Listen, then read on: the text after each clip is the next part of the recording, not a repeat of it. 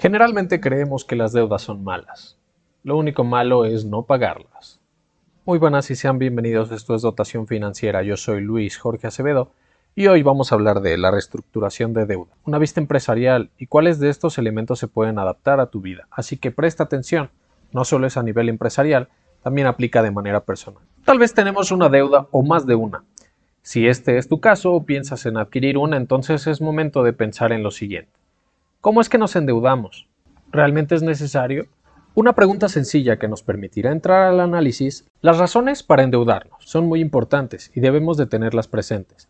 Algunas veces fue por decisión propia y otras veces por necesidad. El punto es que ahora que tenemos una deuda o que estamos por adquirir una, es momento de pensar en lo más importante. Puede no ser lo más divertido, pero te evitará problemas en el futuro, sabiendo cómo la vamos a pagar.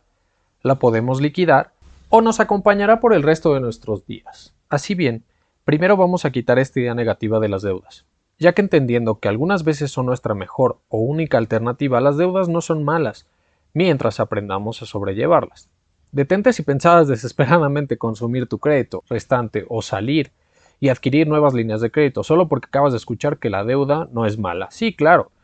Un crédito no es lo peor que te puede pasar financieramente. Incluso hay más deudas o créditos de los que creemos, y estas tienen diferentes orígenes como es el caso de la búsqueda del éxito empresarial. La mayoría de las organizaciones hacen uso de los créditos, ya que con ellos logran impulsarse y crecer. Definitivamente, no se endeudaron a la primera oportunidad.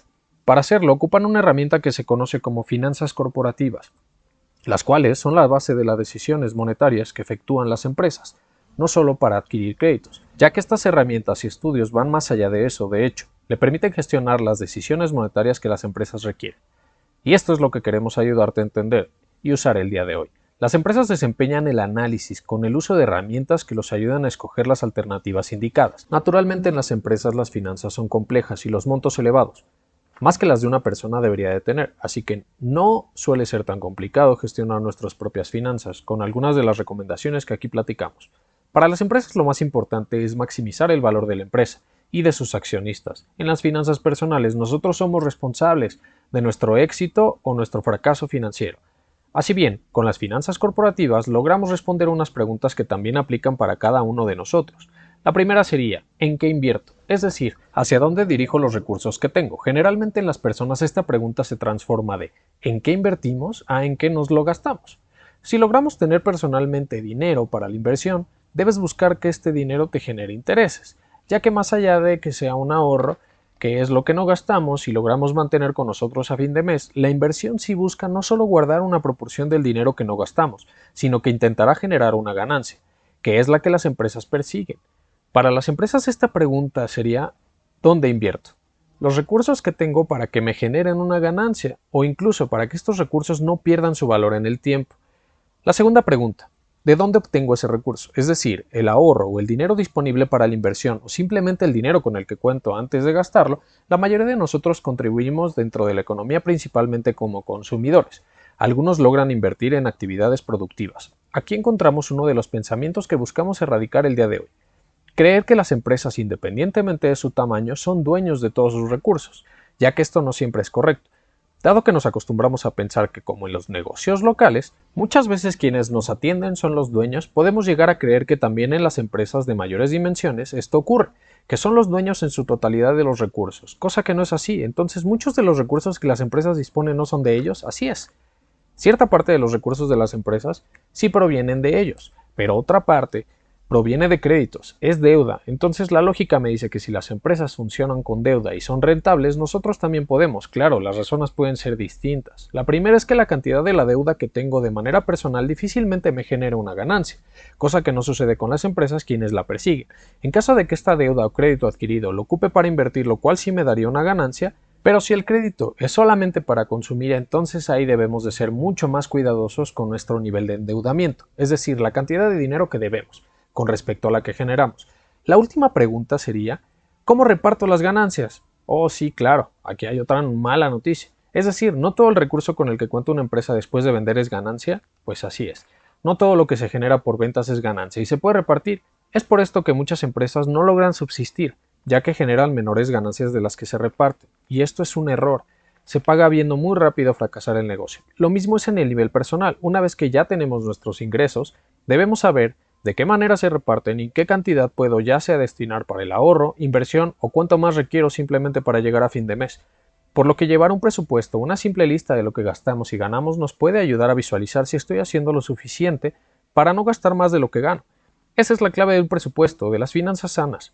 Claro, en las empresas estos aparatos no solo se consideran en lo que pasa del día al día, ellos consideran meses, años, tanto para atrás como para adelante, por momento considerando lo que nosotros ganamos y gastamos en el mes y en los siguientes meses, donde nuestra deuda continua será suficiente para nosotros. Podremos hacer un estimado del cálculo, no solo de cómo llegaremos a fin de mes, incluso al final del año. Para las empresas las finanzas sanas no solo son un aspecto más, son una parte fundamental que le permite seguir subsistiendo.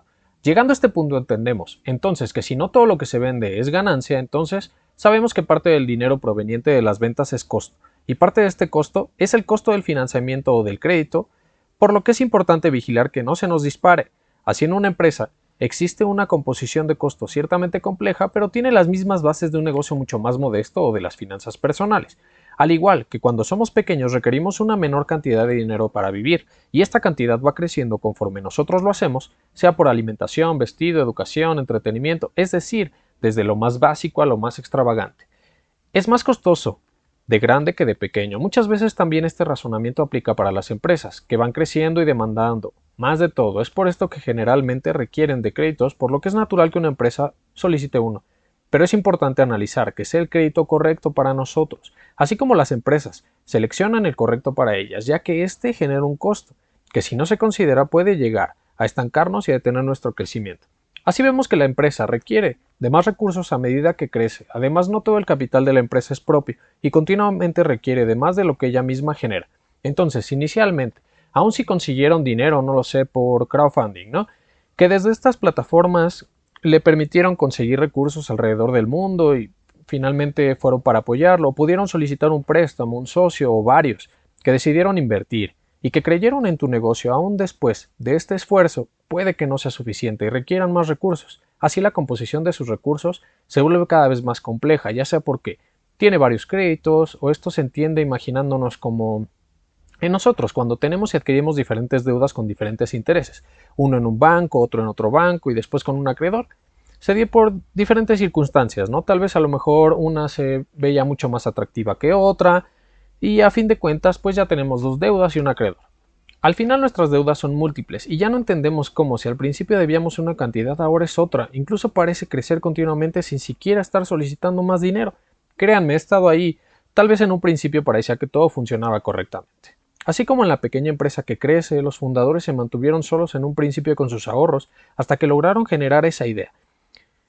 Al tiempo, requirió de más esfuerzo monetario y de personal, y ahí es donde deciden buscar financiamiento, deuda, un préstamo al alcance de sus esfuerzos, y comienzan a tomar forma de una empresa mayor, que crece y demanda más recursos para seguir creciendo. Así como al inicio algunos logran poner a prueba su negocio con pequeños recursos y llegaron a ser rentables, después eso vino el financiamiento, pidiendo prestado a un banco, tomando prestado a amigos, así las empresas más grandes Incluso ponen en venta pequeñas partes o títulos de ellas a través de sistemas como la bolsa de valores, pues estos títulos son un compromiso con un acreedor y las podemos ver de esta manera general como una deuda. La diferencia entre las empresas y los individuos es en qué deciden ocupar su deuda o sus préstamos, si es para el consumo, es decir, adquirir esas cosas que ellos requieren o para producir algo que le genere una retribución económica.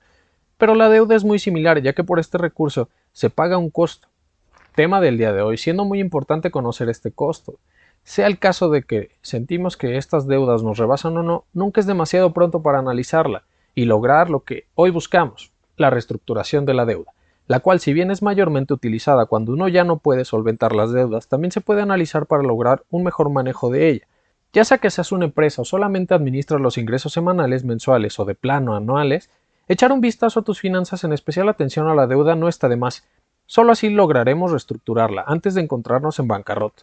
Los múltiples créditos e intereses que llegamos a manejar en cierta etapa de nuestra vida no son definitivos, tranquilo. Existen posibilidades de que logremos tener en nuestro presupuesto cuánto es nuestra deuda, cuántos son los intereses, que son la otra parte que a veces no se consideran de una deuda y que es lo que sale normalmente de nuestro cálculo. Así los intereses son esa parte que se paga dado que tenemos una deuda.